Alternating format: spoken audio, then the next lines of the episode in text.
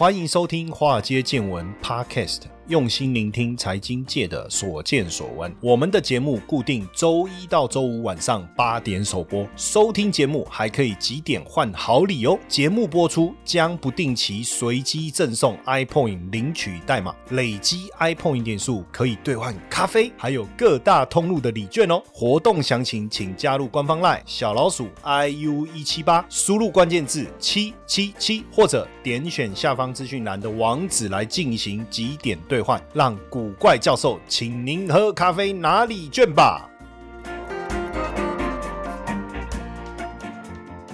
股票市场千奇百怪，见怪不怪。大家好，我是古怪教授谢承彦。今天呢，要来聊的这个主题呢，根本就是我最拿手的这个议题了哈。那聊这个呢，这个是一件很棒的事情。为什么呢？第一个，过去我在基金公司担任这个经理人，然后呢，也在自营部担任操盘手，操盘这个衍生性金融商品。后来也到香港 H Fund，那经历了整个国际金融市场的一个历练，包含了整个外汇。市场的一个操作，也跟很多投行有很多的这个交手。对我来讲，哈，我跟大家想要的都一样哦。可能我们其实从小，我的老师就跟我讲说，我这个人呢，小聪明哦。他说，如果呃我没有好好运用我的这个脑袋的话，不是大好就是大坏。就没想到被他说中了哈。因为在我念书的时候啊，我就开始接触这个股票，结果没想到这个杠杆用的太大哈，结果很惨了。现在讲是呃，现在回想起来是蛮有趣，但就是当时确实很惨哈。呃，投资股票失利，然后后来转战期货市场，刚开始也还不错，赚了一些钱，后来又大幅度的亏损赔掉了，因为没有做好这个风险的控制。然后呢，接着呢，我又转战到这个选择权。其实，在这过程中进入了法人圈，对我来讲是一个很好的一个帮助。为什么？因为我开始拓展了我不同的一个视野。但在这当中，我也一直在思考，就是到底有什么样的一个交易方式，真的能够让我稳定的带来累积收益？可是我又没有办法像巴菲特这样，因为像巴菲特基本上他用很长的时间，然后选对对的标的去累积他的资产嘛。这个部分我有想过，但是我要想工，哎，你知道，当你想要好好的做长期的价值投资的时候，另外一个广告 come out 出来，意外，对不对？跟明天不知道谁会先来，哎啊。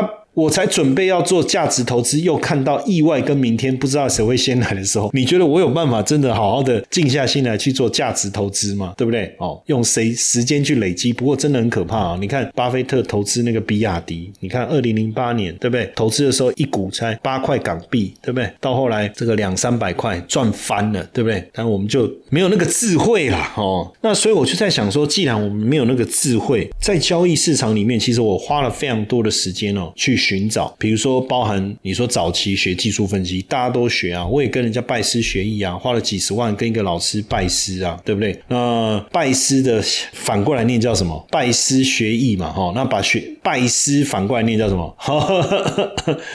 拜师学艺反过来念叫易学失败。这我那时候自己开玩笑的，我说去拜师学艺。哦，那最后会就是易学失败，很容易学到失败的这个这个投资的一个操作？当然，这都是一个过程啊。你知道，我那时候跟一个老师学那个技术面的东西，然后，所以其实很多人说老为什么我我在技术面上面很强？当然，这中间有几个原因嘛。第一个，我找老师学习，这是第一个原因，而且所费不赀啊。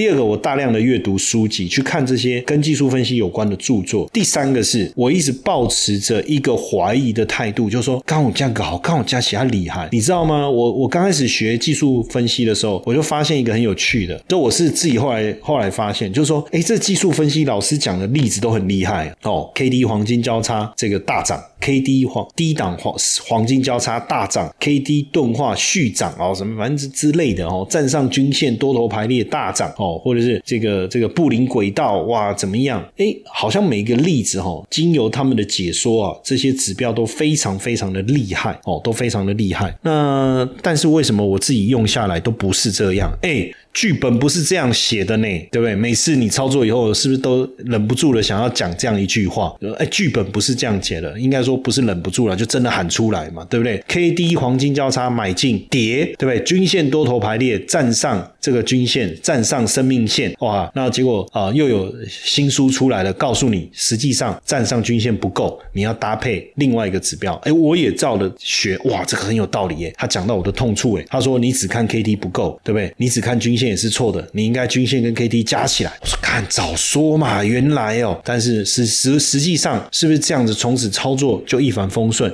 也不是，所以这过程当中，当然你你就会带来很大的一个挫折。那当然，我记进了法人圈以后，我发现更重要的事情是什么？总体经济。更重要的事情是什么？产业趋势。你在错误的股票上用了对的方法，其实也没用。你在对的股票上面，即使你用了错的方法，你也不一定会赔钱。哎，刚才我讲的这个，你有听懂吗？就是市场不对，产业不对，就算你用了，就股票也不对嘛。那你用了对的方法也没用啊。大环境对了。产业对了，股票对了，即便你的方法错误，也不一定会赔钱，这个就很有趣了哈。所以后来当然也加上我后来又跑去这个财经所进修嘛，因为我本来念经济的嘛哈，比较懂得去分析大环境。所以很多人问说，哎，老师你为什么那么懂得货币政策，懂得总体经济哦？这些就是因为我一开始我就学经济出身的，我每次都跟人家说，我好歹也算八分之一个经济学家吧哈，因为学艺不精啊，不像人家说他们是经济学家哈。那后来我到了财经所。以后当然又学习到更多有关于财报的部分，有关于呃很多影响股价的因素的这些研究。其实让我们在再加上，当然更重要的是，我觉得在法人圈看这些机构法人怎么去思考股票的时候，我发现产业是真的很重要的一环。但是要研究一个产业，你必须要投入非常多的心力，并不容易。所以我我为了研究生技股啊，我不夸张啊，我还订了一年的医学杂志，我我差点忍不住跑去考医生了。我跟你讲，跑去念医学院了哦，就为了做生技股哈，没有啦，这就有点夸张了。但当时我确实订了这个一年的医学杂志，就为了好好的了解生技产业。但是确实也没有我们想的这么容易啊。但是至少懂比较多了，比如说这个化学药、蛋白药、学名药、专利药。对不对？一期、二期、三期认证，CDMO 这些，哎，慢慢的就比比较有概念，也知道这个产业到底在发生什么事情，对不对？哦，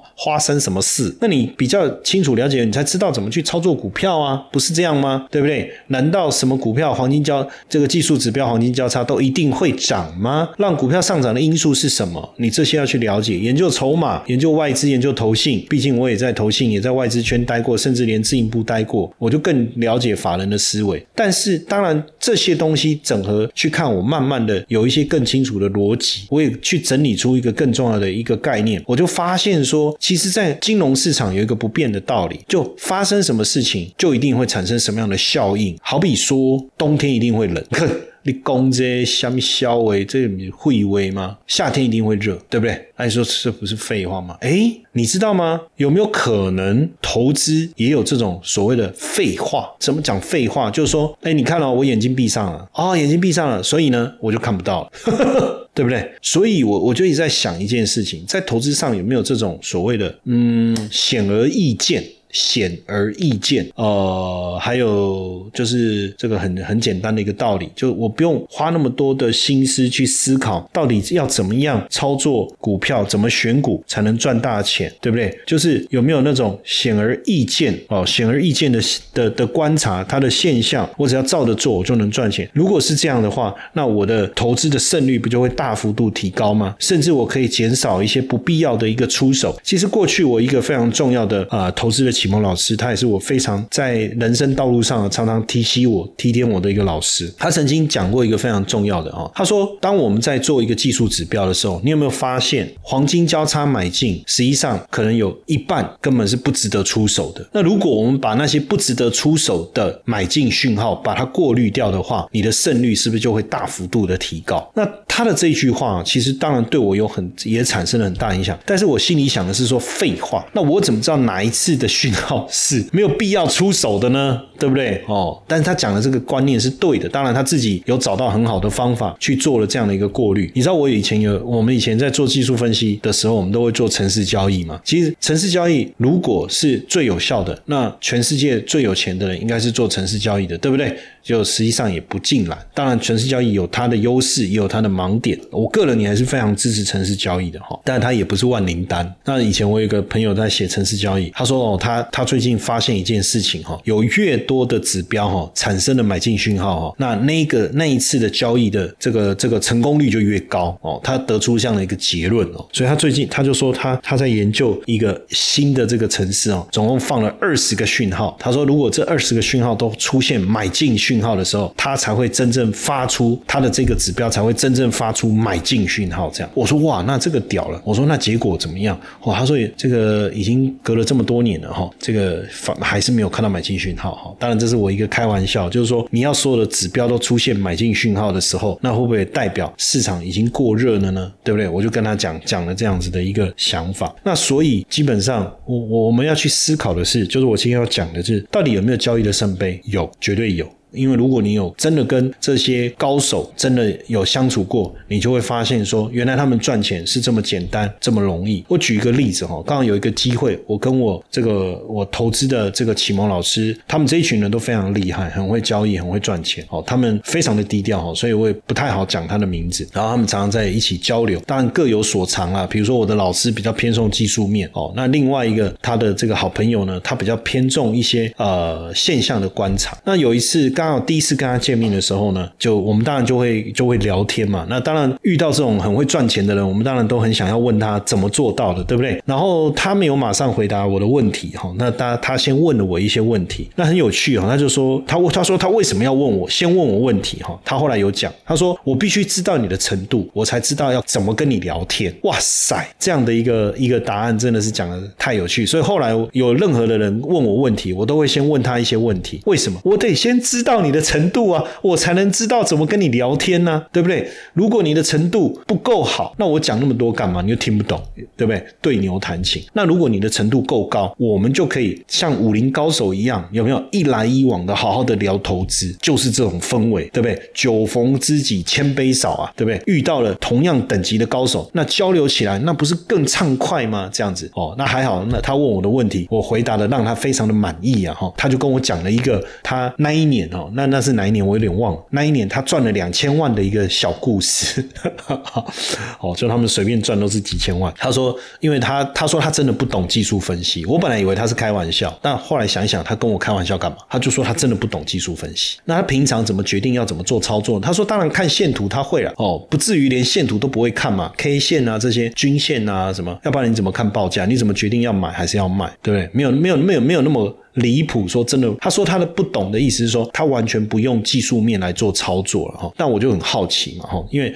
他就跟我讲一个小故事，他说他每天看很多报纸，因为他年纪稍长我许多哈，所以他说他不用电脑，也不用手机，他。就看报纸，他看中文也看英文，他都看哦，就是《经济日报》啦、《联合报》啦、《自由时报》、《中国时报》哦，这些报纸我不知道现在还应该还是有实体版吧，我也不确定啊。那时候我在跟他聊天的时候都还有，他也看这个这个《New York Times》啊，这些美国的报纸他也看，他的英文是相当好的。他说他看所有的报纸，他每天只要一起床就开始看报纸，他大量的阅读，他政治也看，娱乐也看，社会版也看，他都看。我说那那你看报纸的重点是什么？他说没有重点，他就都看。但是他在看。报纸的时候，他会留意一些是不是有什么特别的讯息要知道。结果他说，他有一次在看报纸的时候，发现了一个讯息。什么讯息？他发现说，哎，他说星巴克在。大量的采购这一个咖啡豆哦，他就看到了这个讯息哦，就是他在看新闻的时候、看报纸的时候，他就看到了这个讯息。他看到了这个讯息，那第一时间如果是我们，我们看到的大概也没有什么想法嘛，对不对？如果是我，我会不会有什么想法？当然，现在你问我，当然会有啊。当然，可是有时候你只会觉得说啊，是不是巴菲特生意很好，对不对？因为他大量采购咖啡豆嘛，是不是代表他开了很多分店，他的业绩会成长？好了，第一时间我们可能就查查星巴克的营收啊，或是看他他最近展。店的计划啦，看看它的获利状态啦，顺便看一下华尔街对它未来获利的预估啊，对不对？大概是这样。那如果数字不错，就来买星巴克的股票嘛，这个是一个方向啊，对不对？那当然，他说他也有做这件事情，但另外一个他做了一件事，他在想说，为什么巴菲特呃不是巴菲特那个星巴克要大买咖啡豆？结果他就去找了一些资料，发现说当年度对这个气候的预测当中，其中就有提到可能会导致这个咖啡豆。people 就可咖啡豆的这个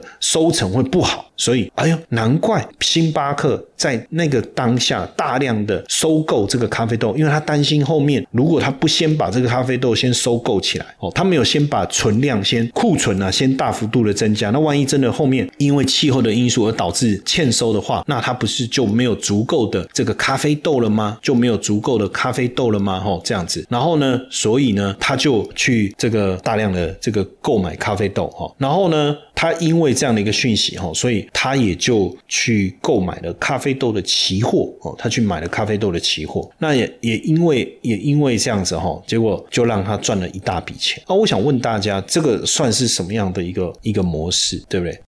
嗨，华尔街见闻的粉丝们啊，要来跟大家分享一个好康消息。我们现在有一个最新免费课程计划，连续四周学会现象交易，连续四周不同主题来带给大家如何运用美元、美股、指数、原油的市场独特现象。每个月只要花四到八个小时，就有机会多赚一份月薪哦。周三下午两点到三点直播上课，开放前五十位免费。登记上课，点选资讯栏的网址立即报名，加入赖 OA 小老鼠 iu 一七八，输入关键字四 W。其实，如果真的要讲，其实那时候他讲这个的时候，我我我还我我就觉得说，哦，这个观察很厉害，也引发了我一些想法哦。那因为过去有很长一段时间，我都在交易选择权哦，我都在交易选择权，就是 buy call buy put。即便到现在，我们都还一直有在做这样的一个交易。那选择权的买方最最常遇到的问题是什么？就是归零，就是你买了以后，什么事都没发生，这个选择权就归零。所以我就开始去思考这件事，我可不可以让我的出手更精准？也就是说，我不要我不要瞎。瞎子摸象，就是瞎猫碰到死耗子啦。就是说，反正我就买啊，看它什么时候什么时候大涨这样子啊。如果没有就归零这样，然后我就就反正我就做，我就一直做这件事情。然后反正赚一次哦，可以赔赔十次就无所谓这样，对不对？所以我就觉得这样不对。所以呃，随着我的啊交易的累积，当然我也发现了为什么样的情况下我的部位会大赚钱，我就开始去思考。哎，对于这个交易来讲，选择权。我我 buy call 要大涨，我 buy put 要大跌，诶，那有没有什么什么样必然的现象？那这个农产品的部分是不是我也可以来研究研究呢？那我就去整理这个农产品的长期的价格走势，然后我就发现说，经过大量的数据的一个整理了哈，然后当然我当时也看了一些 paper，包括一些农产品。跟气候有关的这些 paper，但我那时候只是很很很很单纯的，就是去找了一些跟农产品啊投资相关，因为那一段时期我们啊学校很多教授哦他们在做那个那个那个所谓气候跟投资之间的关系啊，气候跟投资最有关的就是那个农产品。那我看了几次他们所做的论文，我也感到很浓厚的兴趣。那我就去自己也做了一些资料的整理，以后我发现一件事情，就是哎，每年的冬天呢。都是农产品价格最低的时候。每年的冬天，哦，那这个原因很简单哦，就是因为呃，你前面产出的库存，然后就就是你的产出在冬天的时候，你的库存量累积最多嘛，吼啊，所以这个价格就最低。那随着你的库存减少，它价格就会慢慢攀升，慢慢攀升。然后每年价格最高的时候，往往是在那个四月到六月。为什么？因为那时候库存已经降到最低，啊，收成还没有进来。那收成要进来的时候，就看气候了。如果气候稳定，收成很好，价格又就开始慢慢走弱了。那如果收成不稳定，那在啊暑假这段时间，价格就会再暴冲段。那所以每年在这个四月的时候，那美国的农业部也会发布当年度的收成的一个报告。哦，就是预告他们会去整理一份报告，告诉大家说接下来可能的气候状况以及可能收成的情况，去做一个预估。这样，所以如果预估是很悲观的，那价格就会暴涨；预估如果很乐观，价格就会开始跌。哦，所以那我就发现了这样的一个现象。那我就后来我就固定，我就常常跟同学分享，我说，呃，因为那时候我是为了做选择权啊，可是后来我发现这个概念要去做选择权有点困难哦。那去做呃期货杠杆的部分，还有换仓，我觉得。觉得也不是不是很适合，所以后来我就我就每年冬天我就会提醒同学说，哎，不然我们就来做那个 ETF 好了哈，因为有农产品的 ETF 嘛，那 ETF 本身你就不会受到期货转仓的，当然你自己的部位不会有期货杠杆的问题哦，也不像选择权会有时间到期归零的问题哈，那操作的难度就比较高，因为我们已经确定了农产品每年冬天都在低档哦，到了春天或夏天的时候价格会高涨，那要去怎么样去掌握这个东西，我就不能再有其他的变数加进来，因为变数变多了，你要掌握到收益就不容易了，对不对？所以越单纯越好。那最简单，我就去买玉米，我就买黄豆嘛，我就买小麦嘛。可是，可是我要怎么买？我去 Seven 买那个玉米吗？那个不会涨啊，对不对？哦，那我去去农农去农地跟农夫说，我我用履约保证跟你收购你的黄豆吗？对不对？不可能嘛。那所以最简单的方法就是去投资这个农产品的 ETF。所以后来我就这么做啊，我也教大家这么做，我就跟大家分享，我说你就去做啊啊，反正你赚了钱，哪天你你看到我就说跟我说谢谢啊，对不对？要不然呢？那所以老师那个时候不不弄一个基金来做这件事，因为这个事情很简单呐，它没有什么难度啊，对不对？然后你只要每年做这件事情哦，报酬大概落在十到十五趴，就这样子。如果像像比如说像今年就爆冲啊，今年整个农产品价格暴涨，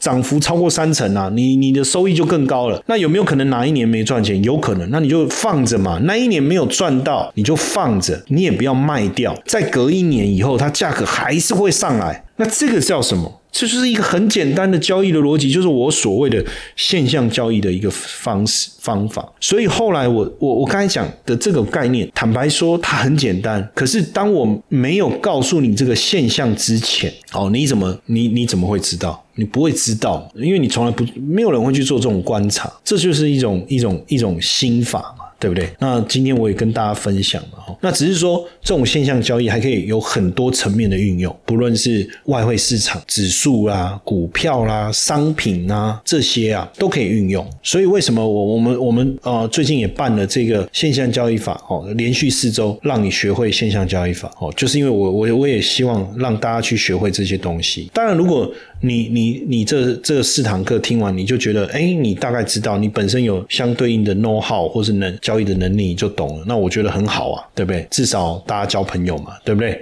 那至少你看到我，哎，夏老师，谢谢你啊！上次你你的这个方法对我帮助很大，收获很多。那当然，另外一个层面，你想要更深入的学习，对我来讲，我们这个一直在做这个操盘领航员的培训。我们其实做这个操盘领航员培训，也是希望我们这个方法更完整的去教。教给大家，我们有一个传承的机制，对不对？让大家能够怎么讲？就有时候好的方法，你写成书，也不见得大家会珍惜，对不对？而且它就变成一个啊，或者说看的人他也不珍惜的做，那坦白讲，公开就没有意义。那所以呢，我也希望说，把真的想要学会这个现象交易的这些同学们汇集在一起。哦，然后呢，我更深入的去教大家，甚至能够带领一些很厉害的操盘手出来。这个也就是为什么过去几年前我成立这个操盘领航员的这个培训一个非常重要的一个开端呢。哦，那当然，你对线上交易法想要更熟悉，我觉得。大家也可以加入我们的官方 LINE 嘛，小老鼠 iu 一七八，你输入关键字四个 W，你去关去看我们现现在持续在办的这个连续四周让你学会线上交易的这样的一个免费的一个课程，哦，我就在线上线上办了。那最近大家的反应也都不错哦，那我当然希望对大家有有帮助啦。不然现在市场的状况那么乱，可是我常常讲乱中有序，乱中有序。其实这个就是呃，我我在讲线上交易的一个非常重要的一个精神。所以如果如果常听我讲就知道，我现在很少盯着盘了，也很少看盘哦，就盯盘了，不是说。我我每天可能会有一个固定的时间，把所有市场的资讯整理一下。比如说，你看我每个礼拜二早上要去 News 酒吧，我要讲台股，我要讲这个陆港股。那为什么我没有办法去，就马上就可以讲？或每天你看我上那么多节目，甚至早上的时候会有很多记者打电话来问啊，最近台股怎么样？最近台币怎么样啊？最近美股怎么样啊？那我们很快的能够告诉他，因为我已经懂得怎么样去做观察，我已经懂得知道什么样的数据是我在观察盘势的时候，我我。优先要去知道的，就好比我今天我要做台股，坦白讲，台股会好还是不好？我我觉得很简单呐，我根本不用做很多复杂的分析嘛，我我就看几件事情就好了。台币强不强？台积电强不强？对不对？有没有主流的产业？这样就好了。对不对？不用太复杂的去分析。如果台币不强，没有资金进来，台股谁来撑？谁来推？股市是由钱打造出来的。那占台股权重将近百分之三十的台积电，权重这么高，对不对？那如果它不涨，你觉得台股怎么涨？现在最最新的台股台股的这个这个权重，大家都可以查嘛，你就直接打输入权重啊，你就可以看到各个股票的比例啊。台积电现在大概占百分之二十八。那如果台积电不涨，你觉得大盘要怎么涨得上来？所以很多的观察其实很简单，那我把它总结来讲，这就叫现象交易法哦。所以其实我觉得有时候大家在寻寻觅觅当中，一直在思考怎么样做好交易。我觉得你要你要去思考一个你能够终身受用的一个交易方式，也不要一直变，而且是有很强的这个根基或学理在后面支持你的这种交易的方法，你能够一直用，而且能够在不同的市场去使用。所以我常问大家一个问题，我说你觉得我就只做一个市场啊？做做不好就换方法，做不好就换方法。简单讲，做不好就换老师啊，换一个老师，换一个方法，换一个老师再换一个方法。还是说我学会一个方法，然后这个市场不好做，我换一个市场做；货币不好做，我换股票；股票不好做，我换指数；指数不好做，我换商品。但是我的方法永远就是这一套。诶，如果是这样呢？那你对这个方法来，对你来讲，你就越来越熟悉，越来越熟悉，你就越来越强了。而且你会熟悉所有的市场。但你只要学会一套方法，这个方法你就会变熟练。我们叫一万个小时的收。这种技巧的磨练，你才能真正成为一个交易的大师。但是你你的方法永远在换，你虽然是同一个市场，可是你永远在放换方法。这个跟滚石不升台的道理是一样的哦。所以我鼓励大家啊，仔细去好，我们今天这一集的内容啊，你仔细去听啊，听完以后，你你仔细的去思考我讲的有没有道理哦。尤其是我们所谓的现象交易的这种交易的一个一个思维，那这个是我首先提出来的哦。市场上没有人在谈这件事情哦，那只是是我没有。有出书，把他的这个地位把它带出来。当然，我有在想，是不是要来出一本书，把这个现象交易这个东西，把它更完整的去阐述。也许吧，也许有一天我会去做这件事情。但是呢，目前为止，我觉得我们就透过节目的方式来跟大家分享，好不好？以后有机会，我会再跟大家谈更多有关于现象交易的细节。当然，如果你也想要好好的来了解，我觉得。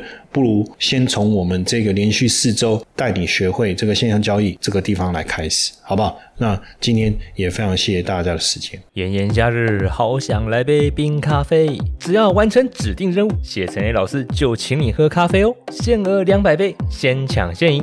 活动只到九月三十号为止。